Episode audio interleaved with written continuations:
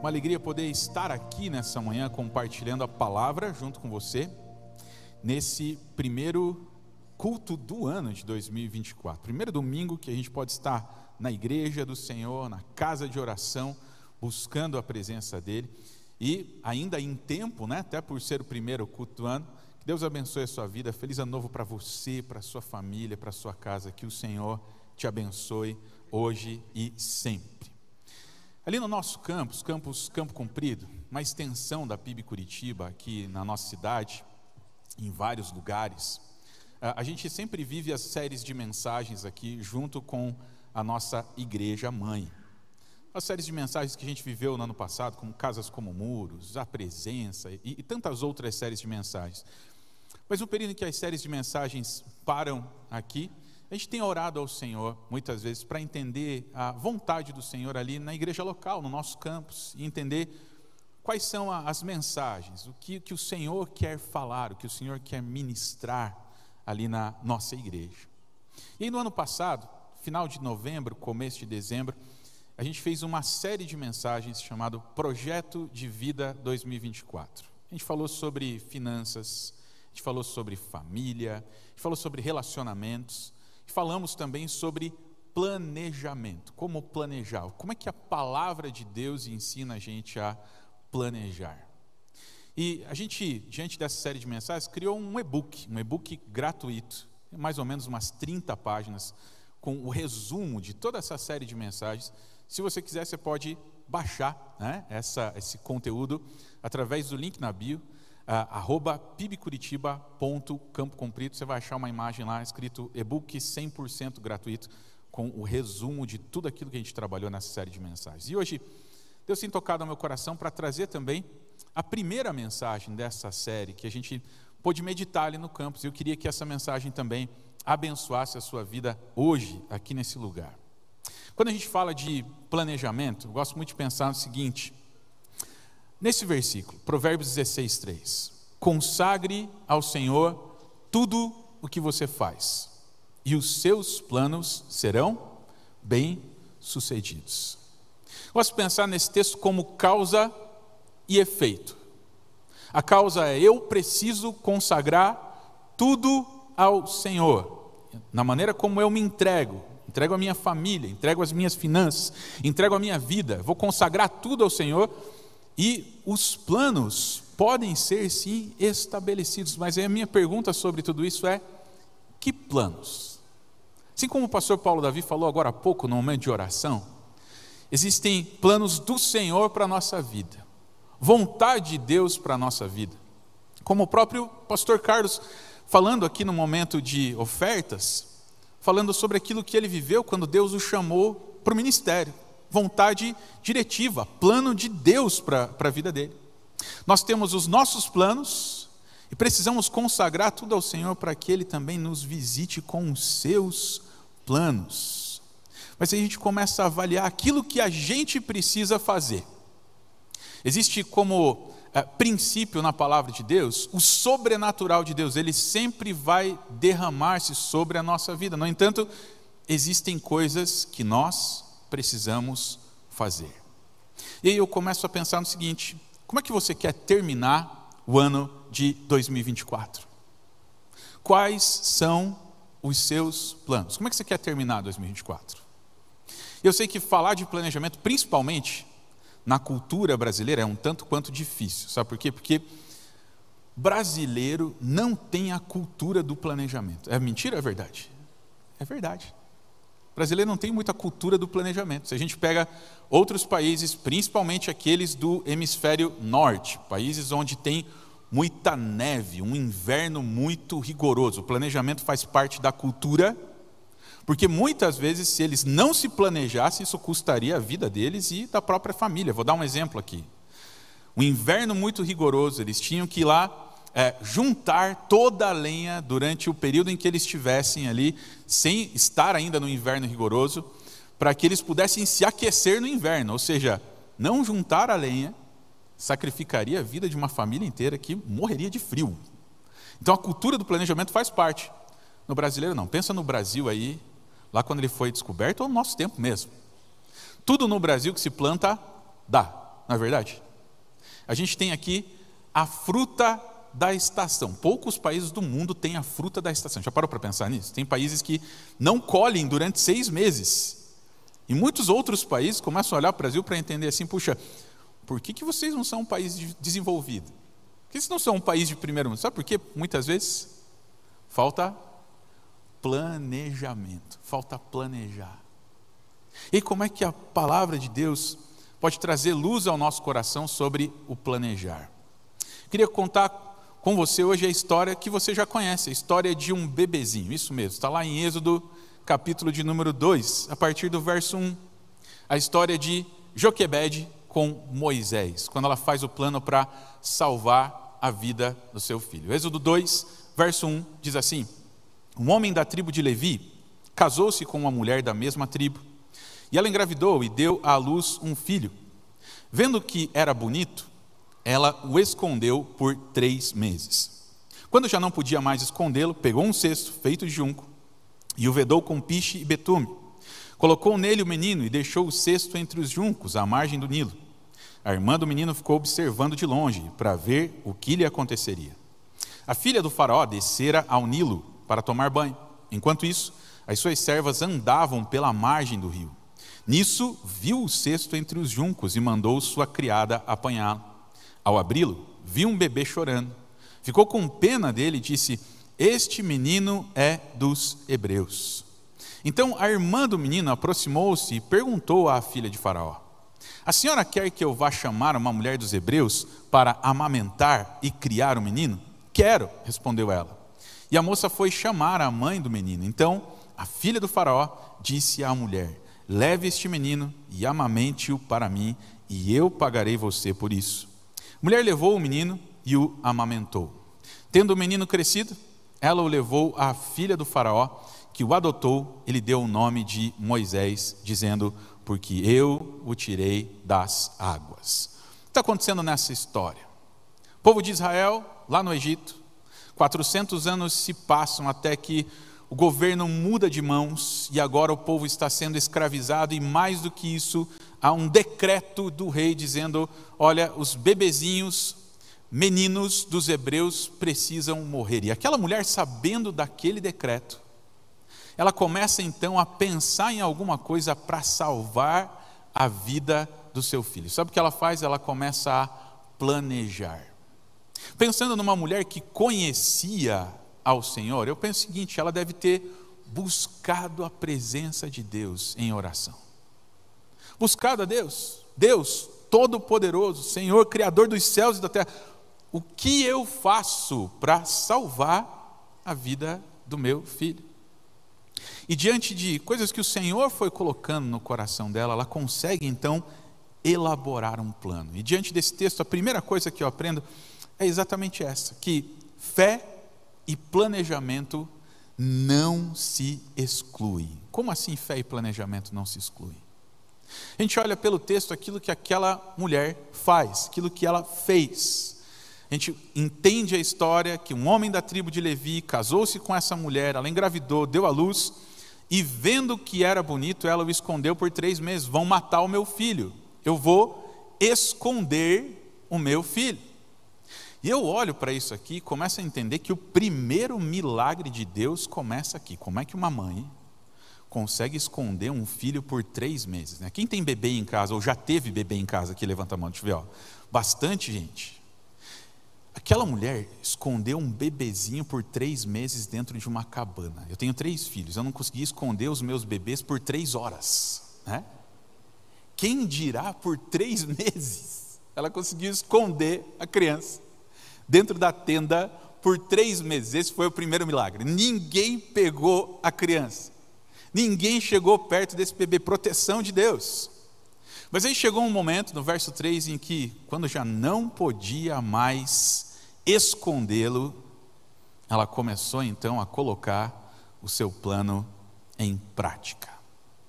Ela pega um cesto, ela começa a avaliar toda a situação. Puxa, o que eu posso fazer para salvar a vida do meu filho? Existe uma estratégia, só que eu vou precisar investigar, e todo planejamento começa com uma investigação, começa com os recursos, como é que eu vou fazer, e ela faz exatamente isso. ela entende que numa determinada hora a filha do faraó vai tomar banho no mesmo lugar todos os dias. E ela começa a pensar: e se eu colocar o meu bebezinho ali no momento em que ela estiver tomando banho e de repente ela fique com pena do bebê e pegue ele para criá-lo, eu vou salvar o meu filho. E ela começa a avaliar tudo isso. Pega algo para colocar o seu filho, um cesto. Só que assim, um cesto só não basta. Eu preciso planejar esse negócio aqui, então eu preciso betumar com piche, né? Para que a criança não afunde dentro das águas.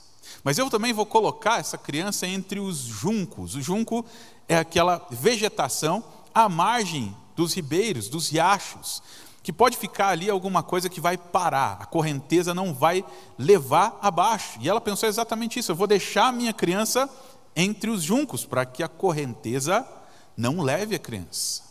Ela investigou como ela ia fazer, ela investigou onde ela ia colocar, ela pensou no horário em que ela ia colocar, ela pensou exatamente em tudo, ela criou um plano para que isso acontecesse.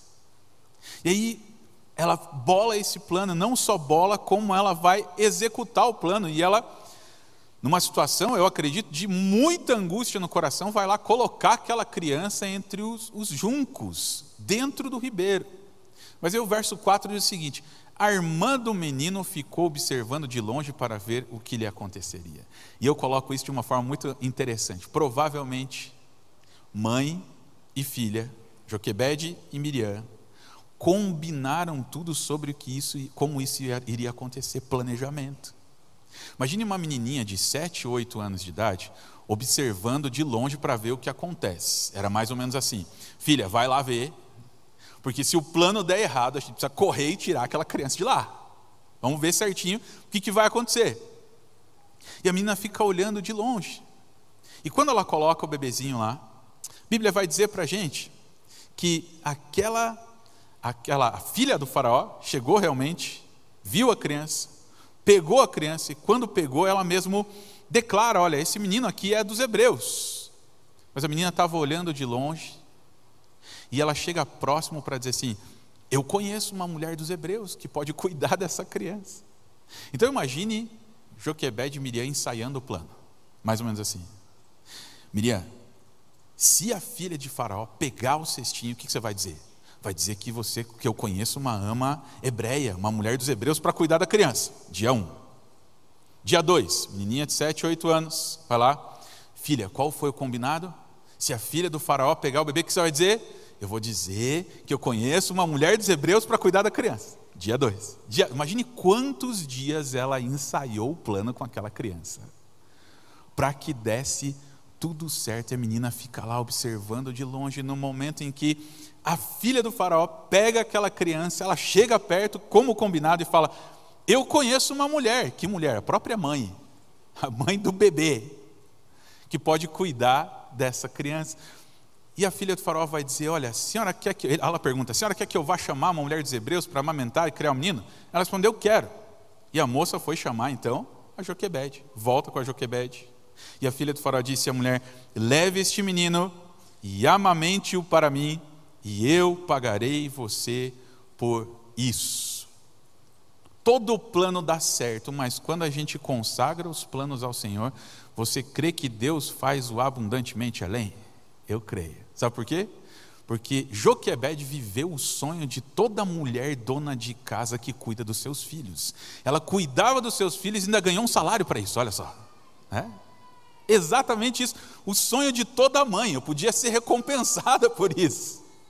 Mas como ela orou, buscou o Senhor, consagrou o plano, Deus fez mais, cuidou do próprio filho e ainda ganhou um salário para isso.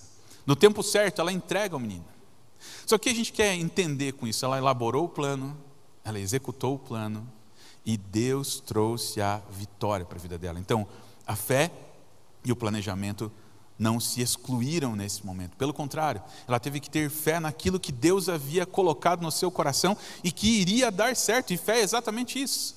Certeza das coisas que eu não vejo, a prova das coisas que eu não vejo, certeza das coisas que se esperam.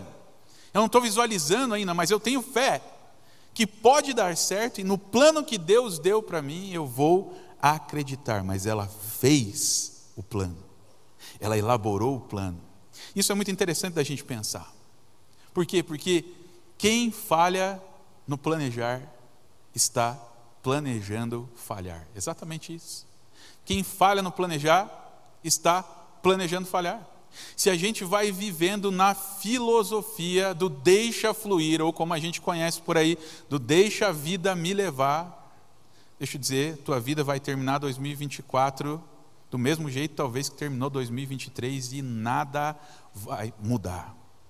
A gente precisa colocar os nossos planos nas mãos do Senhor, mas eu pergunto: quais planos? O que você tem colocado, por exemplo, para a sua vida de fé durante esse ano? Eu preciso ler a Bíblia inteira. Eu preciso me colocar mais na pressão, é um plano. Que horário você vai escolher para isso acontecer? Quando isso vai acontecer? Como é que você vai mexer na sua agenda, na sua vida, para que isso aconteça? O plano precisa ser elaborado e quem falha no planejar está planejando falhar.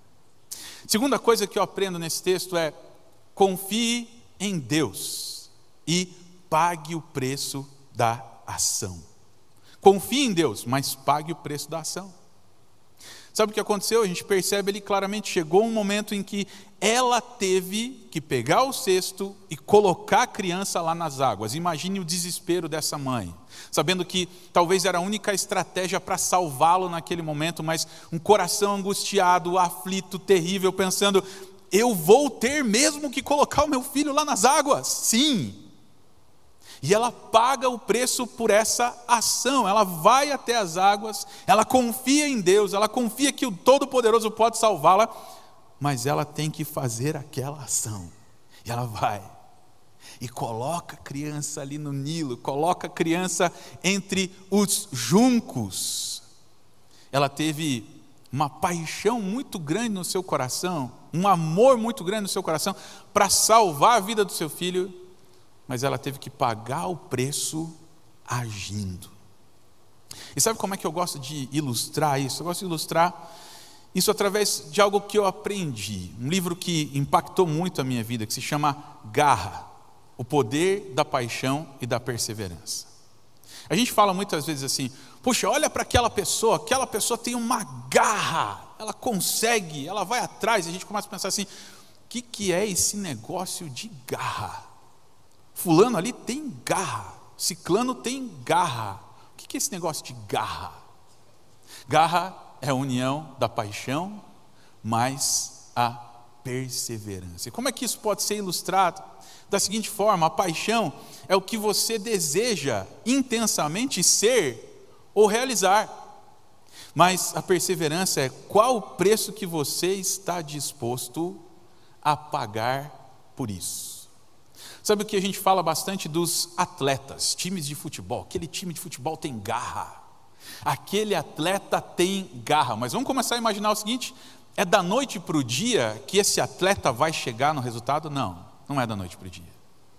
Existe uma paixão, um desejo intenso do resultado, da medalha de ouro. Existe um desejo intenso no coração de ser aquilo que ele está almejando ser, de alcançar aquilo que ele quer alcançar mas só isso não vai mudar absolutamente nada. Precisa ter a perseverança, que é qual o preço que eu estou disposto a pagar por isso. A gente tem uma frase no popular que é interessante. A gente fala da seguinte forma: tem muitas pessoas que têm muita paixão, elas começam, principalmente no começo do ano, a gente tem muita paixão para ver os nossos planos sendo colocados em prática, né? A gente vai lá e fala: Uau, vamos ver, eu quero ter um 2024 diferente. E a gente começa o ano naquele gás, naquela força, e daqui a pouco a gente vai esmorecendo. Não sei se acontece com você. Será que acontece com você? Comigo acontece muitas vezes. Falta muitas vezes a perseverança. Eu costumo dizer no popular que a gente tem muita iniciativa, mas pouca acabativa. Já viu essa frase? A gente tem muita iniciativa, mas a gente tem pouca acabativa porque a gente não tem perseverança, não quer pagar o preço pelo plano. Um exemplo que eu dou: um cristão, é Daniel Dias, um nadador brasileiro, PCD, o Michael Phelps da Paralimpíadas, dezenas de medalhas. Imagine a vida de renúncia que o Daniel Dias precisa ter para ser um atleta de alto rendimento. Ele acorda de manhã, seis horas da manhã, pensa: hum, hoje eu não vou treinar. Não tem como não treinar. Ele tem que levantar ele tem que treinar, porque ele é um atleta de alto rendimento. Não tem como negociar. Tem atletas de alto rendimento durante três, quatro anos que não comem uma pizza, porque é o preço que ele está disposto a pagar pelo resultado. Eu estou dando um exemplo com relação ao atleta, mas isso se refere a muita coisa na nossa vida, principalmente na vida com Deus. Eu quero ter um 2024 que Deus derrame mais do sobrenatural dele na minha vida. Você precisa pagar o preço pela ação. Você vai ter que orar. Você vai ter que buscar. Muita gente quer viver um 2024 completamente diferente, mas ninguém quer acordar às três horas da manhã para orar com o pastor Paulo Davi. Qual que é o preço que você está disposto a pagar para que o resultado sobrenatural de Deus venha sobre a sua vida. A gente precisa estar disposto a pagar o preço. Paixão mais perseverança. Sabe quem fez isso? O próprio Deus. Não era só um sentimento que brotava do coração dele, é, que fez com que nós fôssemos salvos, não. Foi o sentimento de amor por nós, mas também a entrega, o preço que foi pago na cruz do Calvário para que eu e você fôssemos salvos. Isso pode ser muito bem visto pelo texto áureo da Bíblia. Qual é o texto áureo da Bíblia? João 3,16. Porque Deus amou o mundo de tal maneira. Se a gente parasse aí o versículo, ponto. Alguma coisa teria acontecido na minha vida e na sua vida para que a salvação viesse sobre nós? Não. O versículo continua. E ele entregou, ele deu o seu filho unigênito, ele pagou o preço para que nós fôssemos salvos em Cristo Jesus. Qual é o preço que você está disposto a pagar? Para ter um 2024 cheio do sobrenatural de Deus na sua vida. Terceira coisa que eu aprendo com esse texto, terceira e última, é autorresponsabilize-se. Parece uma palavra gigante, né? Autorresponsabilize-se, mas é a autorresponsabilidade. Foi isso que Joquebed fez. Primeiro, ela elabora um plano. Ela confia em Deus e paga o preço pela ação. Mas em todo esse processo, ela se torna a protagonista da sua história, da sua vida, sabendo aquilo que Deus queria que ela realizasse, ela vai e se responsabiliza para tomar a dianteira e dizer: sim, eu preciso fazer. E por que, que a gente olha para esse âmbito aqui, para esse ângulo da palavra de Deus na nossa vida? Porque tem muita gente que gasta uma energia imensa para não se responsabilizar. Exatamente isso. Ela nunca se responsabiliza por nada nem pelos seus insucessos e muito menos pelos seus fracassos, e ela gasta uma energia imensa colocando a culpa nos outros. Conhece gente assim? Ela não alcança nada, mas a culpa nunca é dela. Ela sempre vai colocar a culpa no outro. Não, a culpa é do meu cônjuge. Olha só o que as pessoas falam. Porque se o meu cônjuge me tratasse de determinada forma, eu não agiria assim. Então a culpa nunca é dela, a culpa é sempre do cônjuge que age daquela maneira. É mais ou menos assim, né? Que eu vi muitos memes aí no começo de 2024. Olha, para aqueles que ofendi em 2023, faz favor de não me provocarem para que eu não tenha que ofender de novo em 2024, né? Mais ou menos assim. A culpa é minha e eu coloco em quem eu quiser. Melhor estilo Homer Simpson, né? A culpa é minha e eu coloco em quem eu quiser. Só que deixa eu dizer para você, enquanto você fica assim, nada vai mudar na sua vida. Joquebed poderia ter colocado a culpa no governo do faraó. É o governo do faraó que quer matar meu filho. Sabe o que ela fez? Ela se tornou responsável pelo processo na sua vida. A culpa é dos meus pais, a culpa é do meu cônjuge, a culpa é do meu tio, a culpa é da minha avó. E nunca se responsabiliza pelo processo. É, e aí a gente chega a uma conclusão terrível na nossa vida, que dói escutar isso, dói demais. E eu vou colocar essa frase, eu vou explicar. A frase é a seguinte: cada um tem a vida que merece. Falar, pastor, não fala isso não. Você está dizendo então que a minha infelicidade atual, coisas que eu não tenho controle, Deus planejou para a minha vida porque eu mereço isso. Não é isso que eu estou falando. Não é isso que eu estou falando. Se alguém sair do culto falando assim, o pastor falou isso, mentira. Não falei isso. O que eu estou dizendo é o seguinte: que se existem situações na sua vida que você não faz nada para mudar, nada vai mudar, e mais do que isso, você é merecedor daquela situação. E aqui eu estou falando de princípios da palavra de Deus muito claros para a nossa vida e para o nosso coração, que a gente não obedece e deixa de receber a bênção de Deus porque a gente coloca a culpa em todo mundo, menos o nosso processo que a gente precisa viver. Quer ver um exemplo disso? Um casamento. A palavra de Deus fala da postura dos homens dentro do casamento, lá em Efésios 5. Homens, maridos, amem a sua esposa, amem a sua mulher como Cristo amou a igreja e a si mesmo se entregou por ela. E aí muitos maridos vão olhar para esse texto e vão dizer: Isso é impossível de fazer. Eu acho que o meu casamento nunca vai mudar. A responsabilidade também é dela. Deixa eu dizer, mas você começou a mudar? Você começou a obedecer esse princípio dentro do casamento para ter um casamento melhor? Por quê? Porque se nada muda, nada muda. Se nada mudar, nada vai mudar.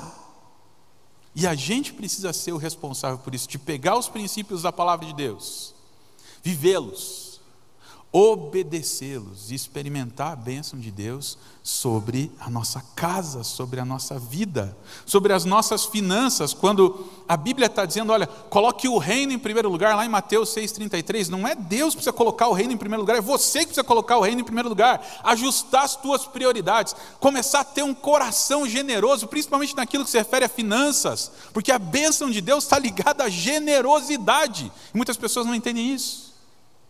E elas querem ter um ano financeiro maravilhoso, mas elas não entenderam o primeiro princípio da palavra de Deus quanto ao, financeiro, que é colocar Deus em primeiro lugar, colocar o reino em primeiro lugar. Você não vai ter um ano diferente se você não semear, meu querido. Se você não for completamente é, responsável pelo teu processo e a gente começa a entender o seguinte, que a vida ela é feita de escolhas que se refletem sim em ações práticas. E a gente começa a perguntar o seguinte: o que, que você quer fazer com o seu casamento em 2024? O que você quer fazer com a sua profissão em 2024? O que você quer fazer com o seu pecado? Isso mesmo, com o seu pecado em 2024. É, a vida é feita de escolhas e Deus nos permite sim algumas escolhas, como um pai maduro, mas em cada escolha que a gente faz, todas elas vão trazer consequências para nós. Olha o que um pai maduro faz, o próprio Deus, como um pai maduro, ele permite que você tome determinadas decisões na sua vida mas precisa ficar claro toda a questão da colheita para a sua vida. Um pai maduro não é aquele que pega o filho e deixa na redoma lá dizendo: Olha, não sai daqui, eu quero te proteger, respira aqui dentro, viva aqui dentro. Não, o próprio Deus não faz isso como um pai maduro. Ele permite que os seus filhos tomem determinadas decisões, mas deixando claro que cada decisão vai ter uma consequência, como pai maduro. Deus, Ele quer que você tome as decisões certas dentro da palavra de Deus e seja responsável por tudo aquilo que você faz. Mas deixa eu te dizer, nada muda se nada muda. E eu queria orar com você nessa manhã. Eu queria orar com você. Pensando nessa palavra que a gente escutou aqui de manhã.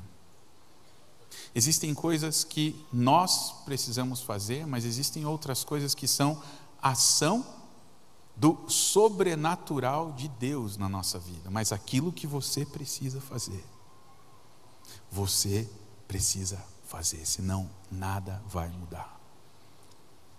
Tem um texto na palavra de Deus que impacta a minha vida. Eliseu estava vivendo um momento ali em que uma outra nação perto dele estava em guerra e eles vão consultar Eliseu e eles precisavam de chuva.